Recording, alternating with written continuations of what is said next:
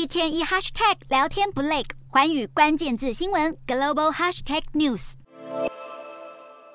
工厂机器不停运转，忙着将包裹分类，准备配送出去。不过，受到全球经济迅速恶化影响，全球电商龙头亚马逊丢出震撼弹消息。宣布最快将在本周资遣大约一万名企业和技术人员，主要集中在设备组织，包含智慧型助理 Alexa 以及零售部门和人力资源部门。这将是亚马逊史上最大规模的裁员。纽约时报引述知情人士报道，亚马逊打算在关键的节日购物季期间进行裁员，来削减多年来人力过剩或表现不佳的业务。不过，最终裁员人数还没确定。而这也让亚马逊成为继推特、Meta 之后最新一间大裁员的科技公司。不过，直到最近，亚马逊都还一直在努力留住员工，也显现科技寒冬席卷全球，大企业无一能幸免。另外，身价一千两百四十一亿美元（大约新台币三点八四兆元）的亚马逊创办人贝佐斯，过去因为没有和全球数百名富豪一样签署捐赠誓言，饱受外界批评是吝啬的富豪。这回他接受美国 CNN 专访，表示将在有生之年捐出大部分身家，